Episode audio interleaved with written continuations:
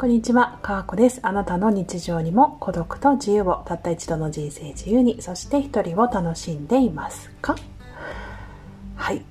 まあ、このラジオのテーマの一人ということに、ちょっと今日はフォーカスを当てたいんですけれども、なんかよく言われるんですよ。なんか一人で入れるって強いねとか、うーん、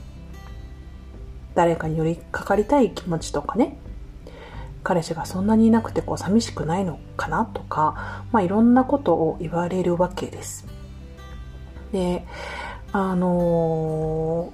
ー、離婚するとね、やっぱり自分の家族って元々の家族しかいないんだなっていうことをしみじみ感じますし、自分はどこまで行っても一人なのだなってことを感じるわけです。たとえ私に子供がいたとしても、まあ私とは別の個体で、きっと一人なのだろうなというふうに感じると思うし。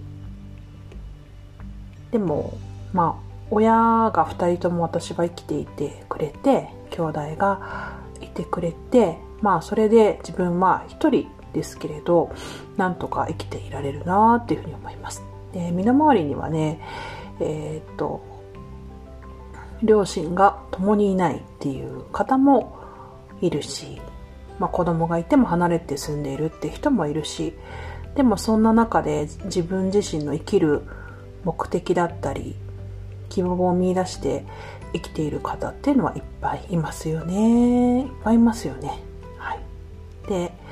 まあ自分が何に心を寄せて生きていくかっていう部分だというふうに私は思うんですけれど、まあ、どこまで行っても自分は一人だと思えると本当に強くなれるなってことを私はしみじみと感じています。まあ、離婚するまではそんな風に考えたこともなかったし、あの、もともと家族って結構めんどくさいじゃないですか。めんどくさいので、あの、なんなら、こう、一人にしてくれ、みたいなね。まあ、私もそういう今感じですよね。一人で過ごすのが心地よい。そして気持ちが良いし、あの、変に誰かに寄りかかるっていうことさえもいらないっていう究極の一人を 今は 過ごしております。で、ただ、でもやっぱり社会的なつながりがないっていうね、あの、孤立しちゃう状態とも言うと思うんですけれど、つながりが欲しいのにつながりが得られないという感覚っていうのは、まあ、非常に不健康だというふうに思っています。で私は、えーと、今日ね実はリアルの友達にブワーッと LINE を一気に送ったんですよ。普段 LINE なんてほぼ動かないんですよ。ほぼ動かないんですけれど、あの、中学の同級生に会ったタイミングで自分が連絡取りたいと思っていた子たちにブワーッと連絡取ったんですけど、まあ、連絡を結構みんなすぐ帰ってきて、あの、まあ、新年度始まってお子さんがいる方なんかは多分すごく忙しい時期かというふうに思いますけれども帰ってきたりだとか、えー、と今月の18日に出産なんだよって言ってる友達であるとか前職の上司だとか 前前職の同僚だとか、まあ、いろんな方に連絡をしました。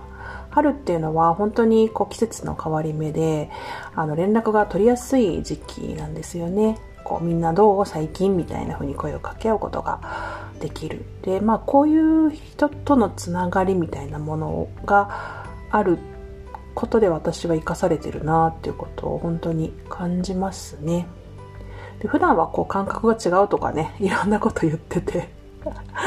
感覚が違う。うん、感覚は違うんだけど、でもなんかこう、別に親だって感覚違うし、兄弟だって感覚違うけど、でもまあお互いにこう心寄せ合いなんかあそんな風に感じるの？とか言いながらまあ連絡取るわけじゃないですか。まあそれは結局友達であれ家族であれ同じだなっていうふうに思います。私は自分の家族とのコミュニケーションとかケアっていうのを非常に怠りがちでですねあの人生の春休みを過ごしている最中も結構実家に実は行っていて、まあ、おばあちゃんにお線香をあげたりだとか、あとはこう家の片付け、主に姉のものの片付けなんかを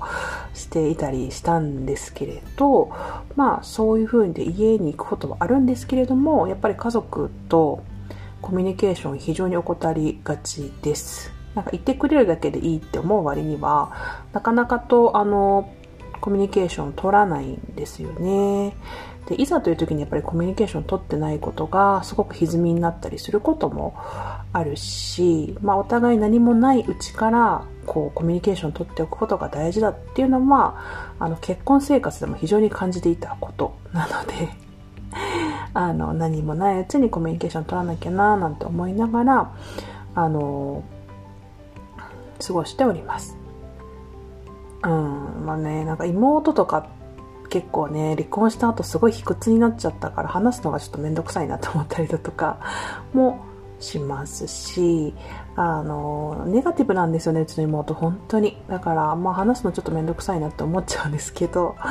まあ話さなきゃなーなんていうふうに思っております。で、姉は姉で引っ越しをもうすぐ控えていますので、まあ、お手伝いしに行こうかななんていうふうに思っておりますし、まあ、母親は 母親で強烈なので まあ、あんまり喋らないんですけど、まあ、彼女も介護をしておりまして、一応ね、おばあちゃんのね。がちょっと、ねぎらいの言葉なんていうのも、まあ大、大切かななんていうふうに思ったりしてます。で、まあ、私は今月末実は37歳になります。37歳になるんですよ。なんか本当に信じられないなっていうふうに思うんですけど、ガチで誕生日一人ぼっちですね。ぼっち誕生日。1年前何してたかなと思って、1年前普通に平日だった気がするんですよね。そう、平日だった、じゃ年休取ったかな？でも、職場の同僚がなんか誕生日プレゼントとか誕生日カードをくれた気がするけど、ガチで休みの日で一人ですね、私。でも、でもよ、これをなんかどうでもいい、誰でもいい人と過ごすのも違うんですよ。なんか穴埋めるのやっぱ嫌なんですよね。なんか穴埋めに使われた人も使われた人で嫌じゃないですか。だから、もうなんかマルシェとか行っ、なんか好きなもの買ってみたいな感じで、多分一人で過ごすかな、か、お姉ちゃんの引っ越し手伝いをしに行くか かなっていうふうに思います。ただその前の週はね、京都に行くので、ちょっとトリップしてこようかななんていうふうに思っております。はい。まあそんなこんなで、今日言いたかったことはすごいとっちらかったんですけれど、詰まるところ愛だなっていうふうに私は思ってます。一人でも愛を感じることはできるんですよね。なんか悟りの境地かって感じなんですけど。なんかベッタベタに恋愛しなくても、なんか、こう満たされるなとか、優しい気持ちに触れて、こうあったかいなと思うことってあるんですよね。まあ、そういうつながりとかを、まあ自分の働いてる環境だったり、こういう SNS の発信活動別に友達でもないし、仕事でもないけど、こういう発信活動を割と真面目にやっていることで、なんかこう、どちらでもない感覚みたいなもので充実感があったり満たされたりするって、なんかすごく幸せだなというふうに最近すごくすごく感じます。はい。はい。つまるところ、愛だな、なんか満たされてるなっていうふうに思ったお話でした。かっこでした。さよなら。